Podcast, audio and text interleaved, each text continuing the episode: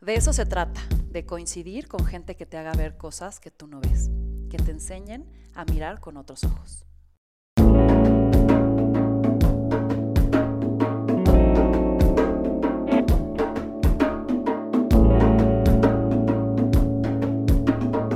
Esto es Más cabrona que bonita. Para Marce, la naturaleza es su refugio. Es amante de las estrellas, del cielo y de la posibilidad de volar. Posee una energía contagiosa que invita a imaginar mundos mágicos y que con gracia transmite a través de su profesión y su vida, la arquitectura. Su auténtica pasión por los espacios, su atención en darle voz a los materiales que para otros son inertes y su fijación por lograr la armonía de provocar encuentros son su sello de distinción. Marce es un libro abierto con la sonrisa más amigable que te podrás encontrar. Es capaz de deleitarte con el tema más trivial, así como con la plática más fumada y filosófica. Pero cuando habla de la arquitectura y de la posibilidad que tiene a través de ella de crear espacios donde sucedan encuentros, no hay cómo detenerla. Marce. ¡Guau! ¡Ay! No, Qué, qué, lindo padre es tenerte aquí. Marce. No, muchísimas gracias, Anavik. Ya, ya estaba emocionada, nerviosa todo al mismo tiempo por este momento. Quiero ver hoy el mundo a través de tus ojos. Buenísimo. Entonces, vamos a empezar con unas preguntas rápidas. Va, ¿Estamos listas? no sé. Pues aquí van. Va, perfecto. Tres cosas que te llevarías a una isla desierta. Híjole. Esa ya las has estudiado, estoy No, segura. hombre, no. bueno, más o menos. Este, pero seguro un buen libro. eh, alguno que me permita imaginarme mundos para poder salir de esa isla a otros lados a partir de eso. Eh, creo que sin duda música. Este, porque ese es mi fiel acompañante en mis días, en mis noches y en todos mis encuentros. Sí. Y pues algo para cocinar, que es mi otra pasión. Entonces creo que serían esas tres cosas. Padrísimo. El lugar que más te inspira. Todos, eh, pero sin duda la naturaleza. O sea, yo en un buen atardecer puedo volverme loca, como que la inmensidad me provoca. ¿Cuál es tu superpoder? Eh, mi sensibilidad. El peor defecto del ser humano. Creo que el ego.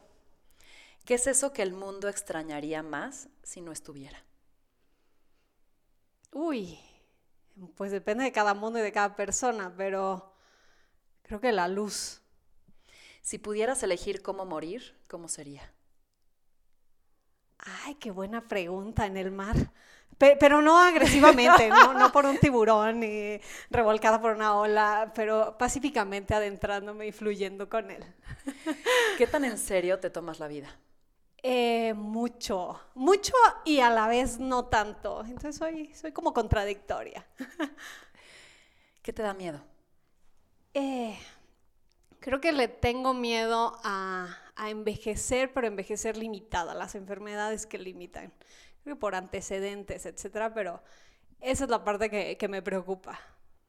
¿Cuál es el lado oscuro de Marce? Muchos. no, pero creo que soy súper competitiva. Este, hablando como del lado negativo. Mi lado oscuro, positivo, creo que es mi misticismo. ¿Lo que más te gusta de ti? Eh, creo que vuelvo a la sensibilidad, como e- esa posibilidad de sentirlo todo al, al mil, me encanta.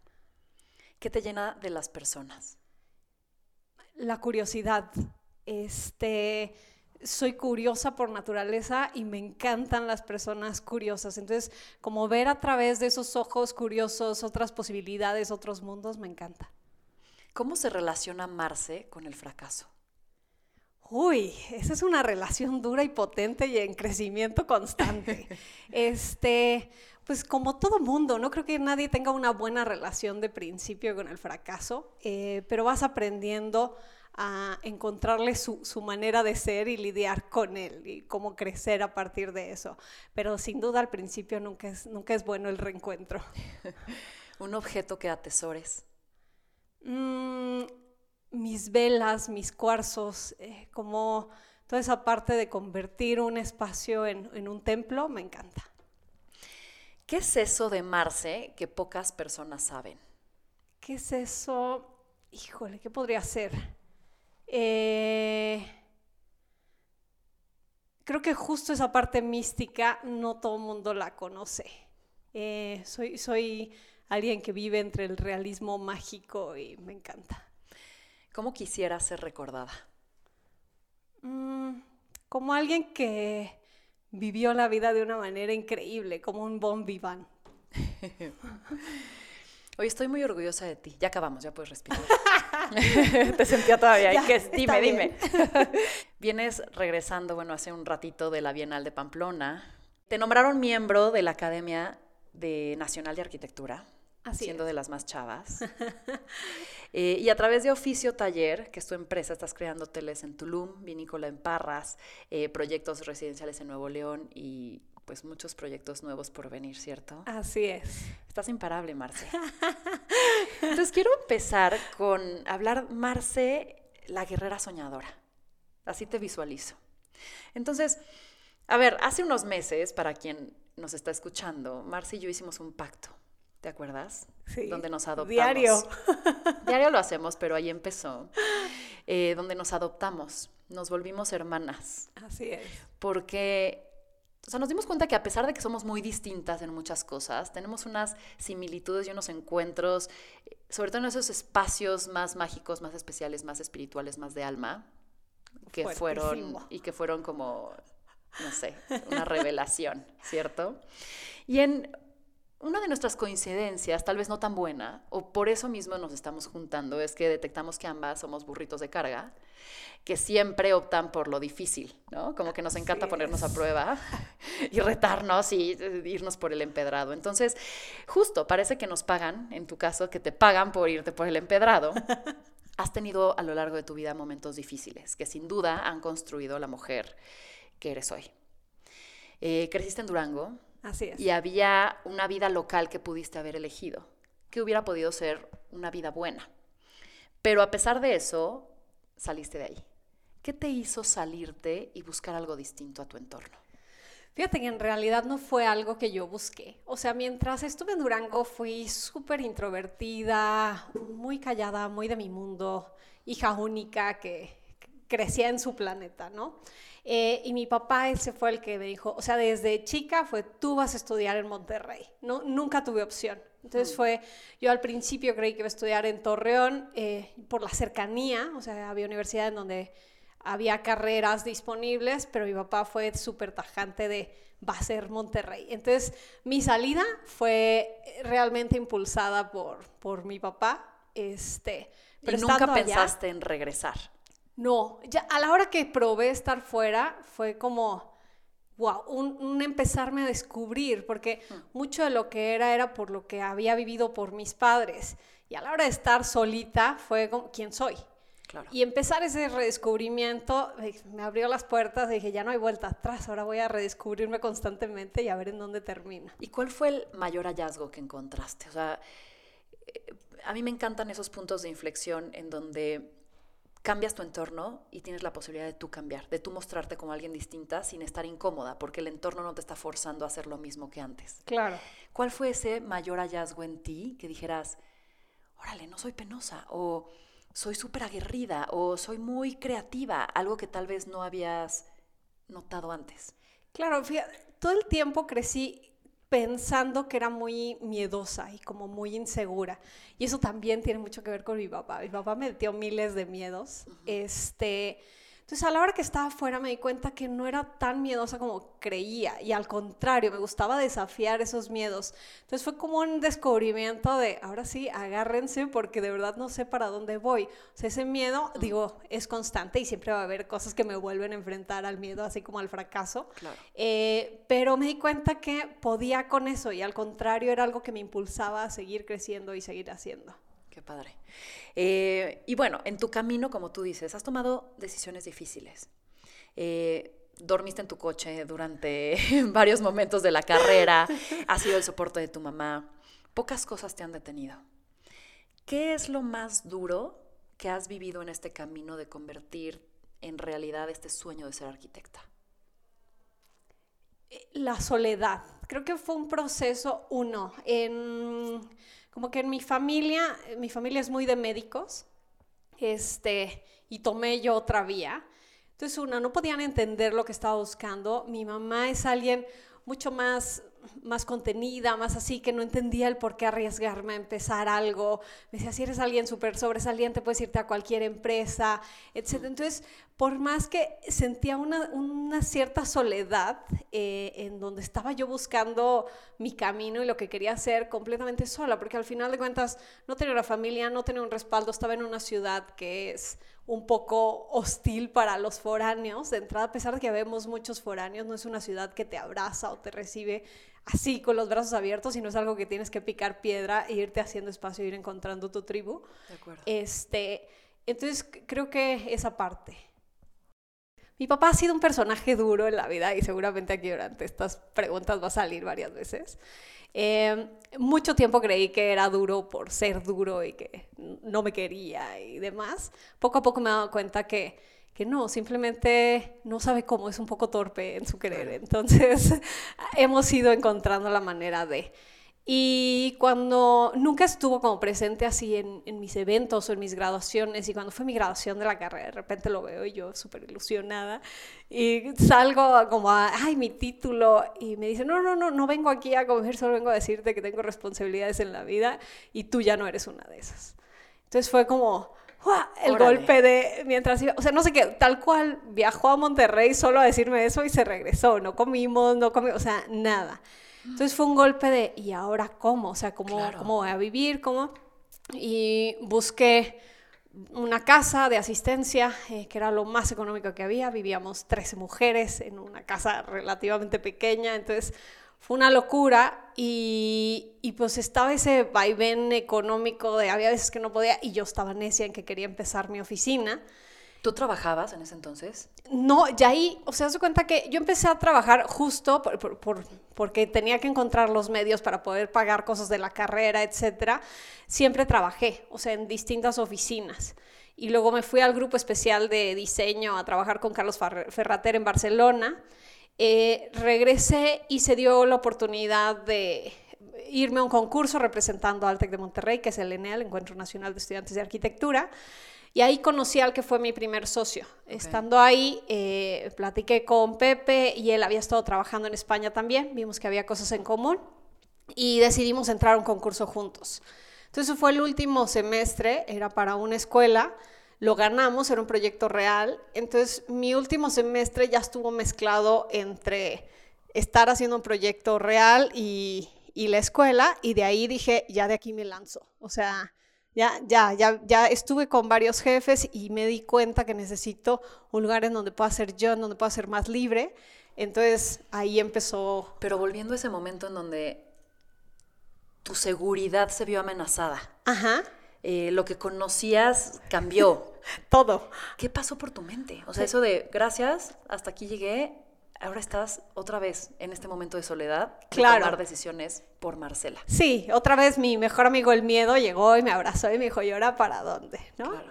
Eh, y fue eso, o sea, el no quedarme estática, es cómo podemos hacer las cosas para no tener que terminar dentro de una empresa que es lo que ya me había decidido a que no quería hacer. Uh -huh. y, y, seguir tu sueño. Y exactamente, entonces pues fue eso, buscar una casa que estuviera económica, había veces que no podía pagar y dormía en la parte de atrás de mi carro en el fraccionamiento de donde estaba mi socio, porque me moría de la pena de quedarme en su casa con la familia y así. Pero decía, bueno, aquí al guardia cuando menos sabe que estoy por ahí. Eh, tenía mis almohadas en la cajuela, y tenía una muy buena amiga cerca del TEC en donde me bañaba. Eh, pero digo, era parte de... Y cuando vuelves hacia atrás y ves esos momentos, ¿qué sientes en ti? Orgullo, porque aparte mis papás no se enteraban de esas cosas. Este porque era parte del, ¿no? Del o sea, puedo. no quiero que vean claro. que esto está más difícil de lo que creía. Este, y ya se vuelve parte del folclore de hasta a dónde he llegado. De repente uno es tan crítico que no te das cuenta que tanto has avanzado y sientes que te falta más y estás atorada. Y cuando volteas y ves lo que, los pasos que has dado, es como, no, bueno, más bien.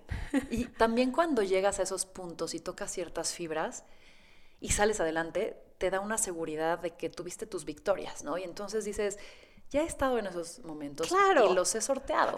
Y empiezas a perder el miedo de, bueno, ya estuve en puntos bien bajos, o sea, bien bajos de ir a comer con amigas y esperarme a ver qué dejaban para poder comer algo. eh, Claro. Eso, dormir en el carro, a- que ya dices, bueno, de, de ahí, ¿qué, qué, qué tan más mal puede ir? Oye, ¿y has querido renunciar? Muchas ¿Y veces. por qué has decidido no hacerlo? Porque me encanta. O sea, es- O sea, creo- ¿cuánto te dura? ¿Cómo es el proceso? Es de, no mames, ahora sí está cabrón. Ah, ok, no, Mira, sigue. soy bien intensa, entonces lo siento todo muchísimo. Entonces, cuando me llega así el ya no puedo más, es todo. Y siento que se me colapsa el mundo y es de verdad ya no puedo y no veo la luz. Pero de repente, así en el mismo día, algo me vuelve a inspirar, motivar y es como. Pero si me encanta lo que estoy, ¿a qué le voy a renunciar? Y por más que renuncie a lo que estoy, no puedo renunciarme a mí. O sea, sigo siendo el mismo personaje y voy a estar otra vez en algún punto en donde voy a... O sea, no puedo renunciarme. Entonces es, me vuelvo a apapachar, digo, ¿por qué, ¿por qué me caes bien? Y sobre eso empiezo a trabajar. Me resuenas tanto porque soy igual. Yo siento todos los, o sea, to- yo tengo todos los sentimientos a flor de piel durante todo el día. Así es. Y vuelves loco a quien sea, ¿no? Porque es como de, pero no, no estabas en la mañana pensando en ya que a la chingada todo. No, pero es que me encanta, me ilusiona, me tal, ¿no? O sea, sí, te entiendo perfecto ese ir y venir de sentimientos intensos, ¿no? Claro, y aparte soy, eh, me contagia mucho la energía también de lo que hay alrededor. Entonces, si hay un mal día, eh, lo siento vibrarme. Y si hay algo Claro. súper positivo, también me contagia muchísimo. Oye, decía Churchill que el éxito es la capacidad de ir de fracaso en fracaso sin perder el entusiasmo. Una de las tantas cosas que admiro de ti es que nunca dejas de sonreír. ¿Cómo no perder el ánimo cuando las cosas se ponen obscuras? ¿Cuál dirías que es este secreto? No sé si tengas un, ritual, una forma de- de cambiar esa energía o es algo que traes naturalmente y no lo has descifrado. ¿Qué crees que es ese secreto? No, fíjate que sí, sin duda, mi refugio es la naturaleza, como lo dijiste al principio. Entonces, cuando estoy pasando una muy mala racha, lo primero que hago es buscar tiempo sola, o sea, soy un lobo solitario gran parte del tiempo. Entonces, me, encanta buscar esos momentos sola en la naturaleza. Este, entonces, me gusta irme a la montaña, me gusta irme a algún río, me gusta irme al mar conmigo. O sea, es como, voy conmigo, voy lidiando con lo que soy, con lo que cargo.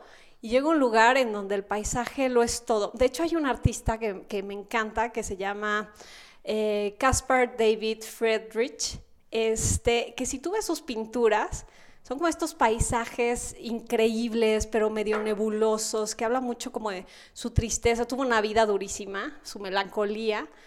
Eh, pero lo que hace es como enfrentarte a este paisaje en donde tú como espectador, incluso cuando pone o pinta personajes como escala, eh, se nota la inmensidad del lugar. Entonces, a la hora que sientes esa inmensidad, que es justo cuando voy y me enfrento a un mega atardecer o a un paisaje increíble, como que te das cuenta que eres minúsculo. Entonces, como que vuelves a poner en escala el problema o lo que traes. No pasa, o sea, soy nada y mi influencia o mi fracaso es una nada con respecto a el mundo, el planeta en el que estamos. Entonces, como enfrentarme a esos momentos de gran esplendor, de magnitud, de cosas que me hacen ubicarme metafísicamente, son las cosas que me vuelven a aterrizar y ah, ya regreso. La como- proporción. Ajá, exacto. te de, devuelve. Estoy de este tamaño, no pasa nada, vamos a lidiar con problemas pequeñitos. ¿Qué le dirías a alguien que siente que tiene todas las probabilidades en contra? O sea, siento que tú atraes, tú y o sea, todos, Todos. ¿no? Eh, y las cosas suceden por algo y puedes darle un sentido positivo, un sentido negativo, o quedarte atorado o aprender de ello. A estas personas que sienten que la vida les, les trae algo ahí en contra o que de repente sí les están sucediendo en ciertas temporadas una y otra y que creen que la vida está en su contra, ¿qué les dirías? Creo que hay que cambiar el enfoque. O sea, porque sin duda te pueden pasar cosas malas, pero siempre pasan pequeñas cosas buenas.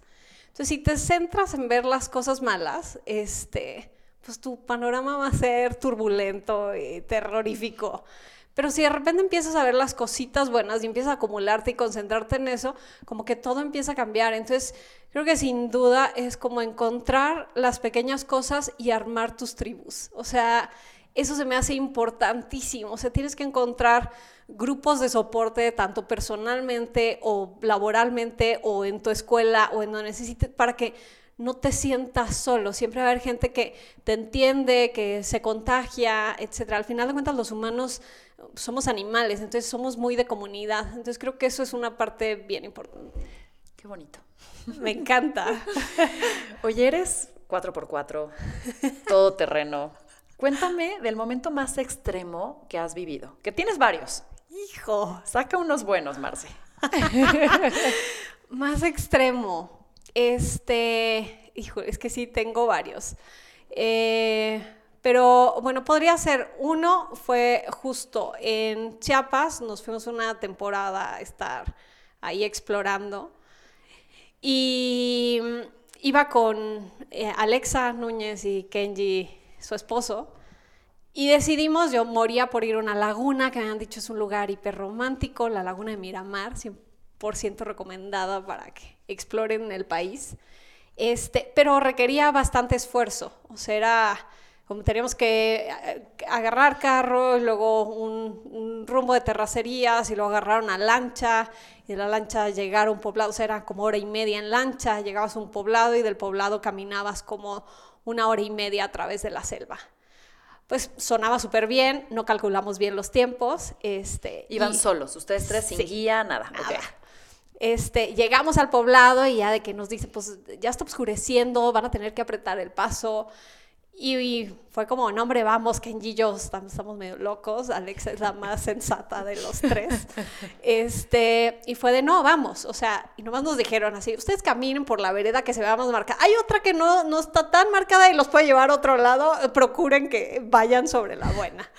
O sea, fue así de... marcada por la naturaleza, o sea, ni siquiera, es que no había un camino, ¿estás de acuerdo? O sea, era hecho por la naturaleza y por la gente que pasaba por ahí, de acuerdo. Nada más pues para que estemos, entremos en el contexto. Exactamente. Entonces, imagínate que nada más decían, eh, aquí se registra en la libretita que salen tres y al día siguiente se checa que hayan llegado tres con el guardia que estuvo allá. Un sistema bastante rudimentario. Y este, pues empezamos a caminar en la selva, claro que se nos hizo de noche, o sea, sin lámparas, sin nada. ¿Y qué pasaba por tu cabeza?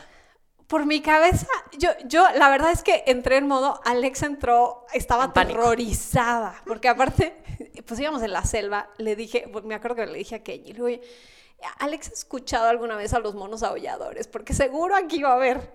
Y ella me dice, no sé, pero vamos a darle. Y de repente, no sé si han escuchado alguna vez un mono aullador. suena todo menos a un mono. Venga, Marcel, muéstranos cómo es un mono aullador. yo te sigo. nada más enséñame y yo te sigo. Hagamos el ridículo juntas. Imagina que es un dinosaurio mezclado con un jaguar haciendo. o sea, pero súper intenso. Este en la oscuridad total. Entonces íbamos caminando entre los arbustos y escuchabas estas cosas que se movían muchísimo los árboles y unos gritos, así unos que Alexa de que, no, no, no, eso no puede ser un mono. Decía, ya díganme, me va a comer un jaguar, mis papás no saben en dónde estoy. O sea, así en ataque. Y era, pero fue una adrenalina. ¿Tú era de, tenemos que salir de aquí, sigamos? O sea, ¿qué pasaba por yo tu me sentí viva. O sea, son esos momentos. Bien loca, güey. Qué Aparte, yo sí había visto los monos ya alguna vez en la selva, entonces sabía que eran monos, pero sí esta adrenalina de ir corriendo tal cual entre la oscuridad total, brincando troncos, arrastrándonos hasta llegar a la laguna, pero luego fue ese contraste de, llegar y encontrar un lugar súper tranquilo, así el agua tranquila, solo estábamos nosotros, este, entonces son esos contrastes mágicos de, pues sí, nada más nos dieron un machete para ir abriendo camino, llegar y decir, sí llegamos. Kit de sobrevivencia. Machete, ¿qué más? Y buena actitud. Y buena actitud. ya que ya estás ahí. Qué increíble. Oye, ahora entremos al tema, Marcela, la, la arquitecta. Ok. Buscas hacer arquitectura que sea vivida y arquitectura para los sentidos. Ajá. Arquitectura emocional te estoy citando. ¿Qué te hace diferente al resto de los arquitectos?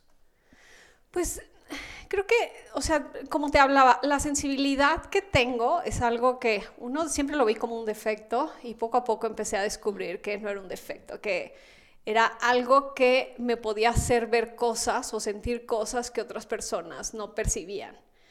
Eh, entonces creo que esa herramienta, o sea, hay, hay una cosa, ver la arquitectura más allá de una imagen visual, este, como es un lugar lindo, estético, etcétera, la hace mucho más rica. Entonces, hay una constante que es la arquitectura, o sea, la constante es que se tiene que medir por el hombre, por la escala del hombre. Entonces, si la escala del hombre es lo que rige todos estos espacios, eh, pues lo interesante es entender bien al hombre y todas sus posibilidades sensoriales, no nada más la visual.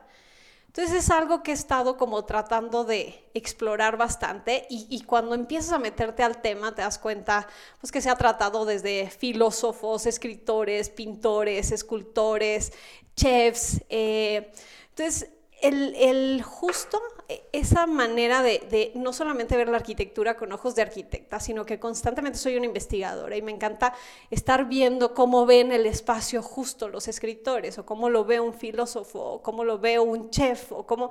Eh, es lo que siento que me ayuda a enriquecer lo que estamos haciendo y que me clavo muchísimo en entender la historia, la teoría de los lugares, o sea, como que mucha gente cree que empiezas a diseñar y empiezas dibujando. Y claro que no, para mí es un proceso primero de pausa, que, que no me gane ese arrebato de querer hacer cosas. Primero entender muy bien el lugar, entender muy bien a las personas, las necesidades eh, y todo lo que rodea para que la arquitectura sea algo que, que emerge como una, un resultado de eso, no, no como la forma que se presenta en ese espacio. ¿El hombre le da sentido al espacio o el espacio le da sentido al hombre?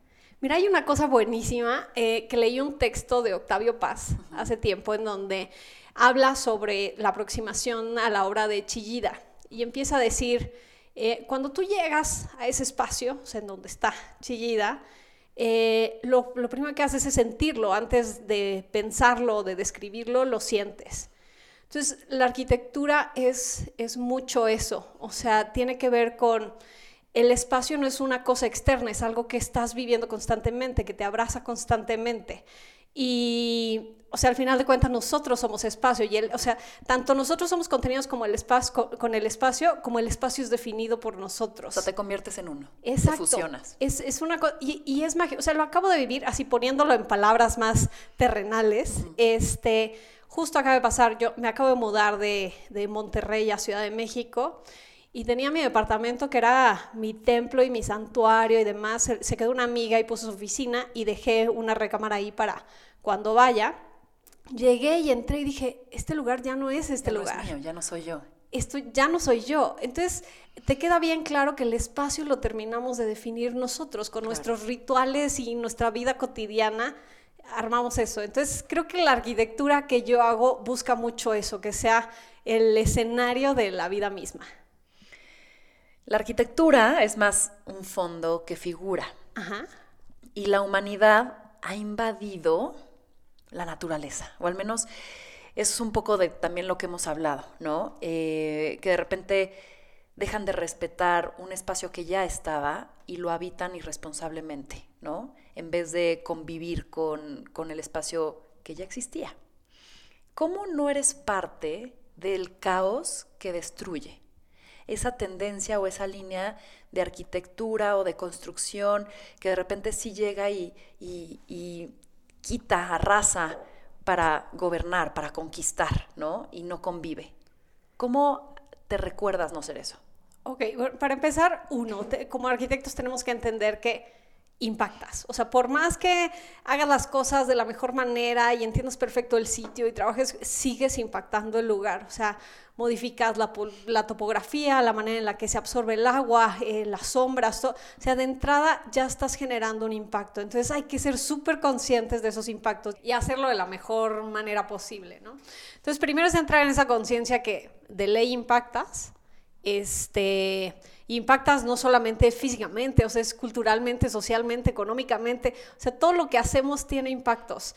Entonces es generar esa conciencia en ti, generar la conciencia, esa conciencia en los clientes para que también todo sea como esta complicidad responsable, este, Y ya, y por eso me gusta mucho trabajar eh, en las afueras, en comunidad, o sea, en la ciudad se vuelve mucho más complicado lograr estas cosas, pero las afueras vas aprendiendo muchísimo de, la cosmovisión, de, de, la gente que habita los lugares. A mí me encanta ahorita que estoy metida en la cultura maya o con las comunidades en Chiapas dan unas lecciones del entender la tierra, entender las relaciones entre los humanos que hemos perdido por completo y ellos lo tienen clarísimo. deberíamos estar volteando más hacia allá que hacia los teléfonos celulares hacia el concreto. sí. Oye, ¿cómo es tu proceso de entender para crear? Dice, observar la arquitectura de los no arquitectos, la naturaleza. También te cito aquí. O sea, me encanta, alguna vez me comentaste de, tu proceso, de que llegas, de que sientes la humedad, de que te echas en el pasto, de que ves la tierra, de que hueles las rocas. O sea, cuéntame un poco cómo de una hoja en blanco, de escuchar un brief de un cliente, cómo, cómo pasa la creación. Ok.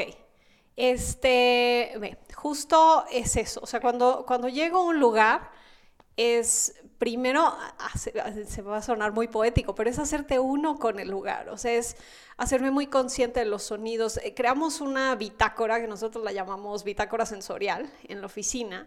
Y ahí vamos documentando todo, desde la temperatura a la hora en la que estamos, qué tipo de sonidos se escucha en la mañana, porque hay veces que se escuchan, en la mañana normalmente escuchas mucho las aves, en las noches se escuchan mucho más insectos, este, entonces vamos definiendo qué tipos de sonidos tiene lugar. Hay veces que se escucha mucho el viento, hay veces que se escucha el sonido de, de la ciudad o de la calle.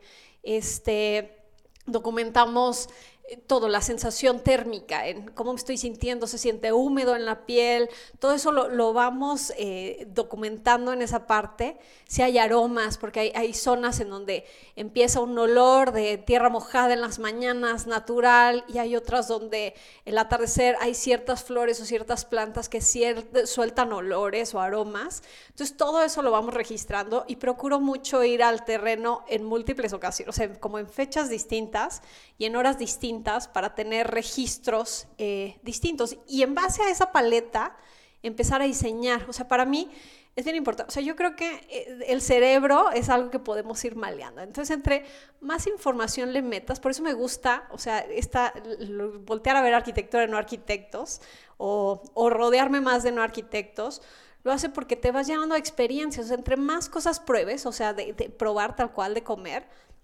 tu rango de sabores crece. Entonces, cuando empiezas a planear un platillo, pues tienes muchos más elementos de qué apoyarte para crear algo nuevo. Lo mismo, entre más cosas escuchas y más consciente te haces de eso, eres más consciente de cómo puedes empezar a trabajar la arquitectura a través del sonido, del silencio, etcétera, como lo requiera el lugar. los patrones de colores, los aromas, eh, pues para eso están los enólogos que tienen como estas series de pruebas de olfato. Eh, entonces, todo eso yo digo, entre más experiencias tenga que me van así acumulando este archivo de de olores, sabores, texturas, el poder tocar mucho las cosas, por eso es, llego, me descalzo, toco el lugar con, con mis pies descalzos, con las manos, para poder entender muy bien este, hacia dónde podemos ir. Y te digo, así como esto se vuelve parte de tu memoria, el cerebro funciona para acumular la memoria, eh, las mismas partes del cerebro que se activan para crear o visualizar hacia adelante son esas de, que se activan cuando acumulas la memoria. Entonces es como agarras esos archivos y los empiezas a traducir en cosas que pueden ser visuales o creativas o para el futuro. Entonces siempre busco eso, rodearme, porque si, si, solamente ves arquitectura como arquitecto, terminas ciclándote. Entonces, y haciendo lo mismo, exacto, haciendo bloques. Exacto, entonces creo que pues se vuelve una manera mucho más interesante y mucho más compleja. Sí tener esa base, que es importantísima, la teoría y la historia de la arquitectura, porque pues ya se ha hecho mucho y hay que aprender de eso. Eh, pero también aprovechar muchas más cosas y muchos más mundos y muchas más personas para poder crear. No me imagino cómo reclutas, reclutas a tu equipo. O sea, ¿sabes? Eres poeta, check.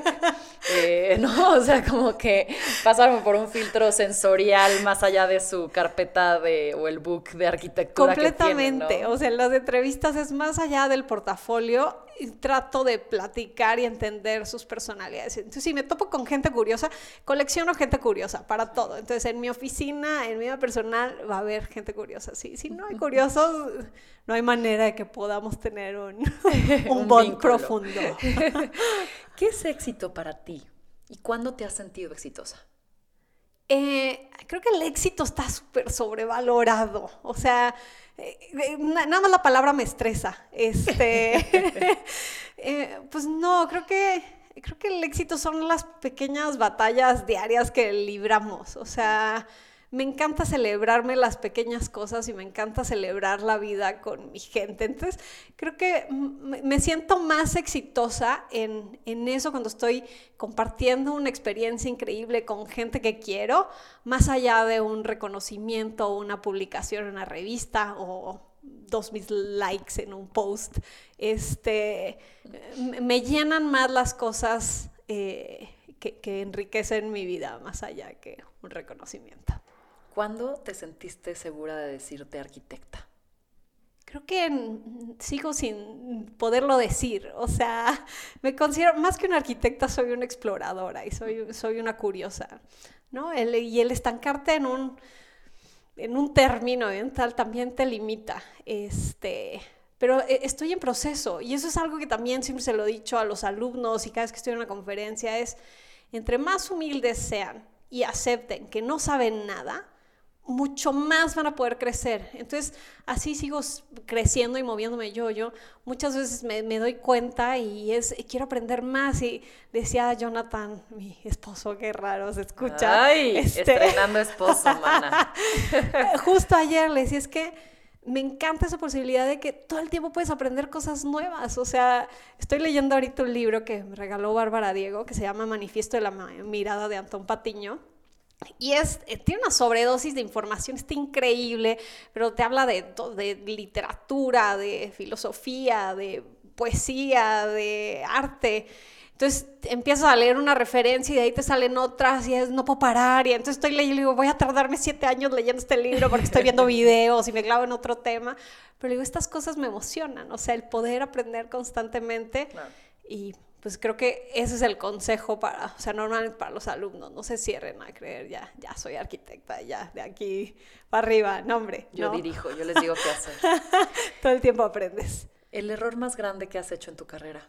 Sentir esta presión del reconocimiento eh, me hizo empezarme a poner un montón de expectativas propias eh, y muchas impuestas, o sea, que creía que, que, tenía que cumplir y hacer.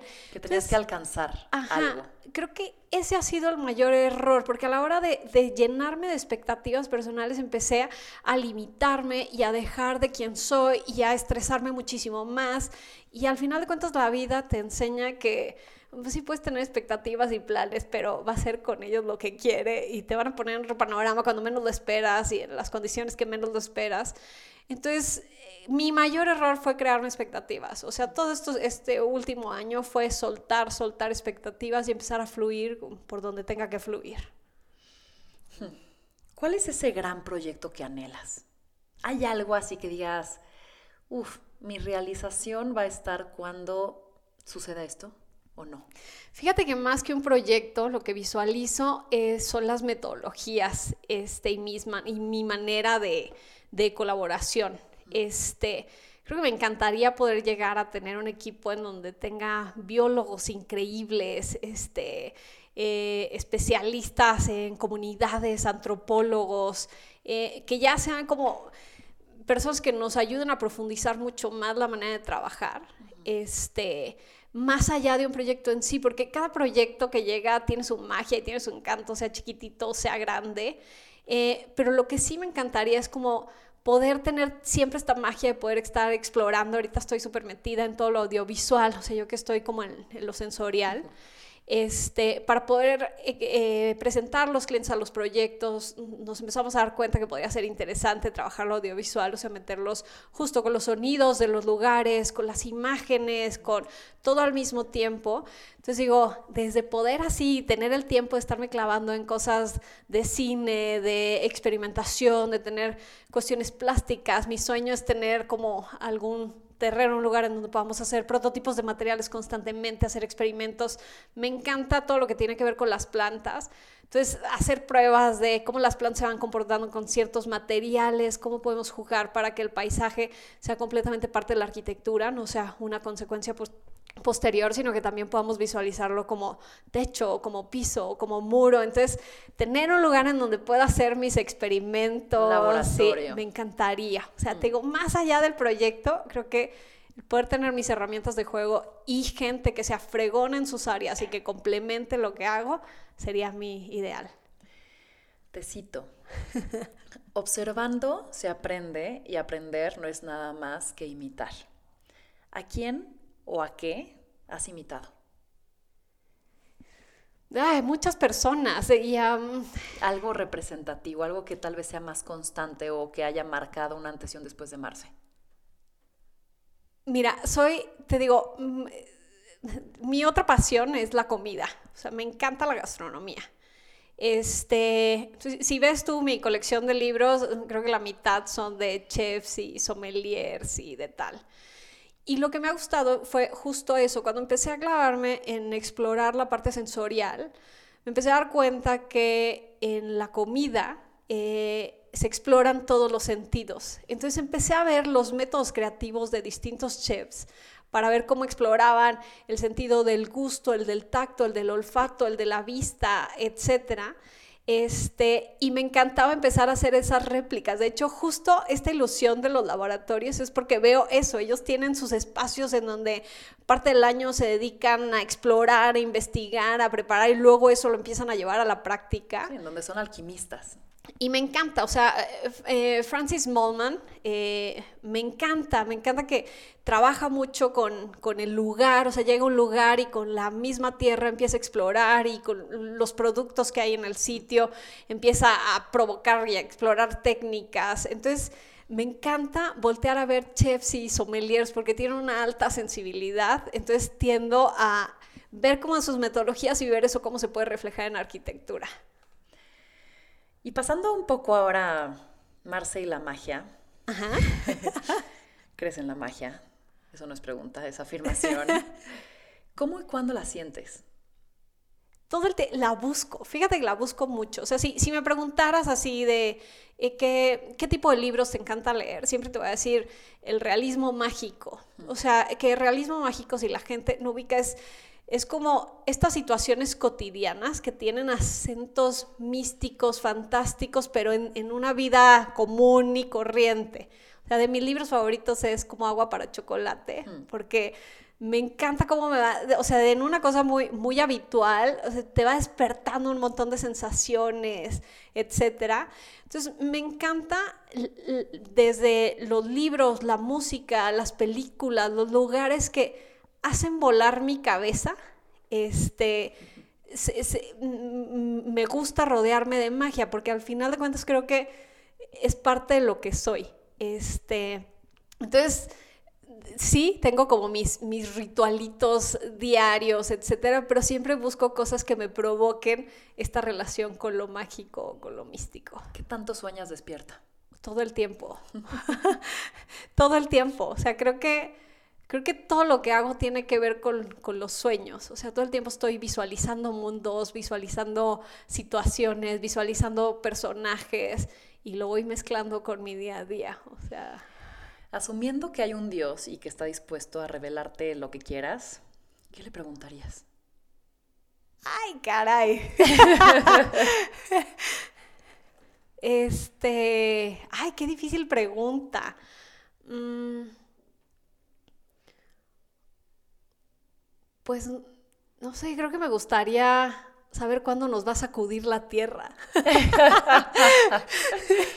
¿Cuándo sí. se va a deshacer de nosotros los humanos molestos? No, más bien me encantaría que me llevara a dar un recorrido con sus ojos, a ver Eso ese maquiavelo. Chingón. Eso está chingón. ¿Cómo es un día en tu vida, Dios? A, a ver, cuéntame. A ver si tan bueno, si Llévame tan en tu malo. hombro, vamos a viajar. Quiero ver con tus ojos. Te digo, me encanta ver a través de los ojos de otras personas, entonces creo que sería fantástico poder ver a través de los ojos de un personaje de esta magnitud. Está chingón. Buena respuesta. Te encanta la soledad. ¿Qué te da ¿cómo le haces para ir y venir de ese lugar sola al caos de lo masivo? O, o sea, ¿cómo es tu baile con la soledad? delicioso. O sea, lo disfruto. Te digo, también es otra cosa que busco. Así como busco la magia, este, busco mi soledad. Entonces, porque sí, me encanta estar con la gente. No, tampoco soy de grupos gigantes, de así curaduría de, de mis grupos. Este, pero busco esos momentos, o sea, durante el día puedo estar trabajando con y de repente me salgo a caminar, nada más a caminar y a escuchar algo de música y estoy con mi cabeza y me doy ese rato. O en la noche, eh, ya cuando está todo súper callado, es un ratito para mí. En las mañanas tengo este ritual de mi ceremonia de té, en donde para mí es magia para empezar el día. Entonces, gracias a Clau de Indy con amiga. el Gonfusha, eh, me levanto y es un momento así de, porque soy súper tempranera, entonces el hacer mi ceremonia de té y hacerme consciente del arranque del día, eh, me encantan esos momentos. Ya, llego como más pilas de ahora sí les puedo dar el mundo, ya me di a mí, ahora, ahora ya puedo repartirme entre todo lo demás. Oye, y tocando esta magia y las sorpresas y lo que el mundo hace que te sorprenda de decir, no planees, mami, porque ahí te va esto. Les cuento que hace unos meses íbamos a tener esta entrevista. Marce es súper formal, ¿no? Y unos, unas horas antes me mandó un mensaje de, no voy a poder estar. Yo dije, algo tiene que estar pasando grande como para que Marce no venga. Siguiente mensaje, una prueba de embarazo positiva. y dije, ok, sí, tiene peso. Cuéntame, ¿qué ha pasado en los últimos meses en la vida de Marce que le dio un giro de 180 grados que no estaba en tu cabeza y que inclusive retó la ciencia, retó lo, imposible, ¿sabes? Cuéntanos un poquito, ¿cómo ha sido esta revolcada de estos últimos meses? ¿Qué ha pasado con Marce? Todo, o sea... Literal. Yo lo que veo fue, el año pasado para mí fue una cachetada gigante, así de, de, según yo, tener una claridad de todo lo que quería en mi vida, cómo quería que estuviera mi oficina, cómo, todo, todo. Y todo lo que conocía eh, me hizo desconocerlo este, pero antes de llegar a hablar ese punto, creo que fue algo que sin querer estuve buscando y me estuve preparando desde antes. Todo ese año, o sea, había tenido dos años bastante complicados en todos los sentidos, eh, personal, profesional, todo, eh, habían estado bastante intensos. Entonces, como que constantemente cuando tenía justo mis ratos de soledad o mis ratos de conexión eh, mística, cósmica y demás, me quería ser muy consciente de creo que ya no quiero ser la Marce que soy. O sea, estoy agotada, estoy estresada todo el tiempo, cada vez me desconozco menos, sonrío menos, este, me levanto menos emocionada. Entonces era, necesito un cambio y necesito un cambio y necesito un cambio. Y, este, y empecé a hacer cambios en la oficina, desde la manera en la que trabajamos, y empecé a hacer cambios en mis rutinas de vida y empecé a hacer cambios, pero aún así Decía, es que algo, me está faltando. O sea, y en Monterrey no, decía, es que no me siento en mi lugar. Y de, de, ahí de entrada, en sentirte en un lugar que no es tuyo, ya me incomodaba. Entonces, como que decía, tengo que hacer algo al respecto. Y desde hace años buscaba el cómo venirme a México y empecé a contratar para definir los, o sea, documentar los procesos de la oficina para en determinado momento poder operar a distancia las cosas. Y empecé a como a tener más claro mi panorama de, a ver, ¿quieres una oficina gigante? O sea, todo el tiempo me estaba cuestionando, no, no quiero una oficina pequeña, quiero a lo mejor hacer uno, dos o tres proyectos al año, porque sean proyectos que pueda dedicarle todo mi ser y, este, y hacerlos de la mejor manera posible, más allá de tener una oficina grande y tener, morirme con 200 proyectos construidos. Este. Entonces, como que empecé a hacerme muchas preguntas durante el año que me fueron llevando a tienes que hacer un cambio. Y justo cuando me fui a la Bienal, eh, coincidió que eran las fechas de mi cumpleaños. Y me acuerdo que el día de mi cumpleaños estaba enfrente del mar. Dije, estoy lista para cambiar. Y tómala.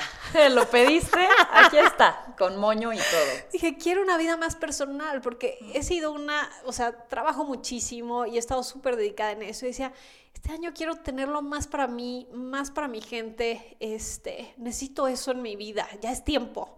sino cuándo. Dijiste el qué, no el cómo y vámonos. y de repente me topo con esa sorpresa de, estás embarazada, cosa que por muchos años los doctores me han dicho, no puedes embarazarte. Este, entonces, para empezar fue algo que, espérate, o sea, yo ya había visualizado mi vida de una manera completamente distinta y estaba muy bien con eso. Claro. Este, entonces fue un, buen sangoloteo de, y este proyecto, este, este sí es inesperado, cómo se come, cómo se toma, cómo se hace. Entonces, fueron una serie de decisiones. Yo, para ese momento, yo ya, ya había, o sea, ya me había mudado a México, ya había, o sea, justo estaba recibiendo mis cajas para instalarme y ahí me doy cuenta. Entonces fue como, yo creí que mi cambio del año iba a ser mi cambio de ciudad. Pero quieras o no, en ese momento que fue duro, porque es como, chale, o sea, si la vida va a dar un, un vuelco inesperado, ¿no te habías dado cuenta que ya todo estaba muy alineado para que se diera. Claro. No, y siempre fui alguien que, la verdad, o sea, las relaciones me costaban, el compromiso me costaba. Entonces creo que la vida muy claramente fue de, vamos a ponérselo con peras y manzanas, porque si no, esta va a salir corriendo y va a seguir explorando y demás. ¿Y cómo ha este cambiado esa Marce que dices que te habían costado las relaciones, el compromiso? ¿Cómo lo estás viviendo ahora? Voy a tener que mencionar a mi terapeuta que me dijo, tienes un problema con el merecimiento. Este, y eso te está afectando en todo, o sea, personalmente, profesionalmente, no te crees las cosas que te pasan. Este, entonces me dijo, si empiezas a creerte que, que lo mereces todo, todo va a empezar a pasar y va a pasar de una buena manera. Entonces fue una lección que estuve trabajando con él y, creo que es eso, o sea, la hora que fue de, bueno, ahora sí, enfrentar esto como viene, y, tengo una pareja increíble, la verdad. sí, hay que, aquí hay que hacer mención de John, que es un tipazo, ¿no? Me encanta. Y hace una gran sintonía contigo, porque creo que se complementan. Eh, está cómodo con tus espacios, porque eso es como bien importante, ¿no? No es que te dé permiso, por supuesto que no, pero se siente cómodo en ellos, en tu libertad, en, en, tu creación, te admira la forma en la que te ve, bueno, o sea, me encanta, porque es un gran tipo que está en sintonía contigo y con lo que estás viviendo ahora. Claro, o sea, creo que nunca me había sentido tan cómoda siendo yo que con él, incluso estando yo sola. Entonces creo que eso es algo bien importante, o sea, que me ayuda a potencializar quién soy y me deja ser y no me cuestiona y al contrario me apoya y me impulsa. Y sin embargo es mi tierra, porque yo soy hiper soñadora y él es mucho más realista, mucho más práctico, entonces me encanta que me ayuda a balancear, que era una parte que me había faltado siempre, si no yo me voy por el monte y por el mundo. ¿Y tú qué le das a él? Yo eh, justo creo que eso, o sea, la magia. Las alas. Sí. Sí, sí, sí, tenemos como un muy buen complemento. Nosotros ya teníamos claro que queríamos una vida los dos. Este, entonces esto llegó como al, bueno, pues... Al broche de oro. Ahora cómo lo hacemos, pero sí fue otra vez enfrentarme al miedo, este que llega y te abraza, porque ahora sí era miedo, terror y lo que le sigue. Este, el estar aquí y yo les decía, es que me cambió todo, desde mi relación con mi mamá, con mi papá estaba cambiando con mi mamá por cuestiones físicas, con mi papá. Pues esto mismo empezó a detonar una relación distinta con él, mucho más cercana, sorpresa para mí. Este, cambio de ciudad, mi manera en la que estaba funcionando la oficina, todo lo tuve que reestructurar. Eh, clientes nuevos, eh, volteaba y mi cuerpo está cambiando cada día, entonces digo, ni eso me conozco, volteo digo, ni eso me reconozco, ni la ropa que usaba antes para usarla, o sea, todo me cambió, la alimentación, o sea, yo que mi, comida es mi santuario, el vino, el nada, tampoco eso lo tenía, entonces fue de, ¿qué es esto? ¿Quién, o sea, ¿Quién soy? De plano me despojaron de la vida que tenía y eso me llenó de miedos. Pero poco a poco ha sido como empezar a encontrarle el, a ver, o sea, esto no es un miedo, porque mis principales miedos fue justo qué va a pasar con la oficina. O sea, era así del terror de entre el cambio de ciudad, este, cambio de estatus, eh, ahora a ser mamá, era un terror de qué va a pasar y si, y si no la hago, o sea, y si ya no puedo ser arquitecta y si todas las traiciones posibles del mundo. Ya cuando hice el cambio a la ciudad dije, ¿a qué tenía miedo? O sea, eh, yo sigo siendo yo, yo voy a ser la arquitecta y mi sensibilidad va conmigo y mis capacidades van conmigo. Al contrario, nuevas situaciones generan nuevas posibilidades. Entonces, todo eso ha sido el proceso que esto me ha ayudado a entenderme. Empieza una nueva vida y estoy fascinada de poderla estar diseñando y como contemplando el hacia dónde puede ser. Digo, siempre con las dudas y las incertidumbres constantes, pero voy inspirada, entonces... no sabes el gusto que me da ver esos ojos brillando tan fuerte y, y que mi Marce guerrera soñadora salga de nuevo tan, tan triunfante. Me da mucho gusto por ti. Siguiendo con esto, ¿te encantaría ser nómada? ¿Te encantaría vivir, no sé, tal vez hasta en un barco y en rodea de la naturaleza? ¿Y cómo piensas que va a suceder? Híjole, si me, hubieras preguntado meses antes, creo que tenía más claridad. Pero hay que ponerlo sobre la... Hay que dejarlo por aquí para que el universo te lo resuelva. Cuéntame un poquito, ¿cómo lo visualizas? O sea, si es algo que tienes de deseo, ¿te estás acercando a ello o no? desde tu punto de vista? Pues creía que sí, pero el hecho de, que venga un hijo ya, eh, pues sin duda es, es, un ancla, es un, o sea... ¿Cómo lo estás integrando a tu vida? O sea, ¿cómo estás viéndote como mamá? ¿Lo estás viendo como está anclado? ¿Lo estás viendo como lo voy a integrar de una manera en la cual los dos seamos unos viajeros? ¿Cómo lo estás viendo? Eh, tengo distintos escenarios día con día. hay veces que digo, no, en la torre ya cambió todo, o sea, tienes que, o sea, como entender los cambios que vienen.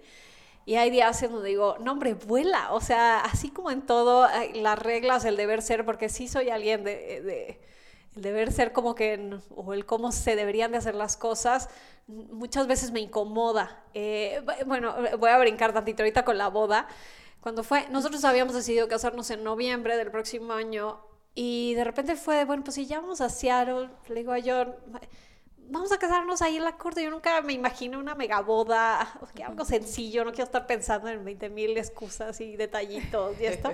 Somos tú y yo, el compromiso es, a ver, vamos a tener claridad de qué queremos, en qué nos comprometemos, hacia dónde vamos. Y ya, eso si lo hacemos enfrente de alguien más, bruto. o sea, si hay 500 personas, ya me termino sobrando, porque ahorita el compromiso es contigo más allá de con otras personas. Entonces terminamos haciendo una boda súper sencilla, o sea, mi vestimenta fue lo más improvisado, todo fue como muy a, como iba sucediendo, cocinó la familia de él, este... Y me encantó, todo el mundo decía, bueno, ya en México seguro vas a hacer algo. Y en, en un principio dije, claro, o sea, después hago algo con mi gente. Pero ya que pasó, dije, es que estuvo perfecto, atropelladísimo, todo pasó, todo salió al revés, terminamos casándonos en un Starbucks. O sea. Literal, así como lo escuchan. Sí. Este, y, me encantó el que no hubiera protocolos, el que el testigo fuera el señor más sonriente que estaba en el lugar. fue muy tú, fue muy mágico, fue muy inesperado. Que eso era lo que yo quería a la hora de casarme, que fuera un compromiso más de él y yo que, de otra cosa. Entonces, digo, así como soy para las no reglas y los no estándares y simplona, siento que también y espero que en esta etapa pueda fluir así como cómo poder hacer que sí pasen las cosas, cómo poder tener esa vida que sí quiero. Y a lo mejor, pues no voy a ser la, la nómada del mundo de cambiar de vida por completo, pero sí el, el, mantenerme explorando. Y claro que me encantaría así en ojos pequeños poderle mostrar el mundo de una manera increíble y particular y que entienda la riqueza de la gente, la gastronomía, de todo. Que y que él te muestre el mundo. Claro, pues seguro me van a poner otros ojos. Y... Claro, eso es lo más emocionante. A mí lo más emocionante de un niño es justamente esta capacidad de asombro y que te muestre el mundo de nuevo desde una perspectiva totalmente de, primeras veces. Claro. Qué emocionante. Y esa parte, o sea, yo siempre me he sentido muy niña. O sea, soy alguien que tengo un alma vieja, porque tengo un alma muy vieja. Es que, es que sí, hermana. O sea, hasta en eso nos parecemos. Pero somos traviesas, somos Pero me encanta ser niña, me encanta la curiosidad, me encanta explorar, me encanta divertirme, las cosas simples. Preguntar observar, todo el tiempo. entonces, como que digo, qué padre tener otro cómplice de, bueno, ahora vamos a replantearnos más cosas. Claro, qué lindo. Em, y bueno, este siguiente futuro, ¿no? Si como arquitecta pudieras tener la maqueta de la Tierra, ¿cómo la diseñarías? Pensando en, estas visualizaciones que estamos ahorita. O sea, imagínate que del hombro de Dios, ya una vez en, tu día de viaje con Él, vean la Tierra desde afuera como una gran maqueta. ¿Qué harías? O sea, si te dijera, va, Marce, te doy dos horas para que hagas los cambios que quieras en esta maquetita. Híjole, va a sonar durísimo, pero... La aplastarías. No, creo que quitaría bastantes humanos. Ay, sí, yo coincido contigo. Nada más te voy a decir dónde ando para que no me aplastes a que no me toque la... Es que es muy duro, o sea, estamos acabando con el planeta y eso es una realidad, somos muchos. y, Y, y, esa es otra de las partes que cuando me enteré que estaba embarazada dije, china, la torre y decía, ya no necesitamos más y ahora ahí voy. no estoy ayudando. Entonces digo, vamos a tener que meter la conciencia, pero sí creo que sin duda, más allá de la Tierra me encanta y el planeta como es, pero... Es gozador. Lo que me preocupa es la gente. Entonces, creo que sería así de selección de quiénes no están entendiendo qué está pasando con el planeta. Bueno, eso va para afuera. Me encantaría saber tu filtro. ¿Cómo empezarías? ¿Cuál es esta lista? A ver, a ver si nosotros aquí estamos en ella o no. Los malas vibras para afuera. No, no, no te creas, pero sí toda esa gente que se niega a que la Tierra es la base de todo y que no la estamos acabando, creo que esos son los primeros que pasarían el filtro de ya no pasan a la siguiente ronda. Game over. Más allá de manipular la tierra, manipularía la cantidad de personas. De acuerdo. ¿Cuál es tu mantra? Muchos, creo que cambian cada día. Este, ¿Cuál es tu mantra hoy? Hoy, hoy, hoy, hoy. Hoy. vivir, o sea, por vivir. O sea, de verdad creo que eso es algo que de repente se nos olvida o sea, que no nos hacemos conscientes. Me encanta observar, como lo he dicho, y así se me hace importantísimo que la gente observe. Pero cada vez, así como, bueno, ahorita que México me da la oportunidad de caminar y caminar y caminar la ciudad, de repente me siento a observar a la gente y me doy cuenta de qué tanto están mecanizados y realmente sin estar viviendo la vida. Entonces, creo que ese es mi recordatorio ahorita constante de detente y disfruta lo que estás haciendo. O sea, si estoy comiendo es me meto en un trance en donde disfruto la comida. Si estoy escuchando música, bueno, me pongo a escucharla con todo mi ser. Eh, si estoy diseñando, estoy súper apasionada y metida en lo que esté diseñando. Eh, como eso, hace, tomarla más consciente de esto es lo que me tocó y vamos a pasarla bien. Eh, y ya. Para empezar a cerrar, dame tres recomendaciones que le harías a un amigo puede ser un consejo, un libro, una experiencia, una película, eh, impulsarlo a ir a algún lugar, alguna frase. Si tienes a un amigo aquí enfrente, tres cosas que, le recomendarías. Creo que se va, a repetir un poco las cosas que he dicho. Una, viaja.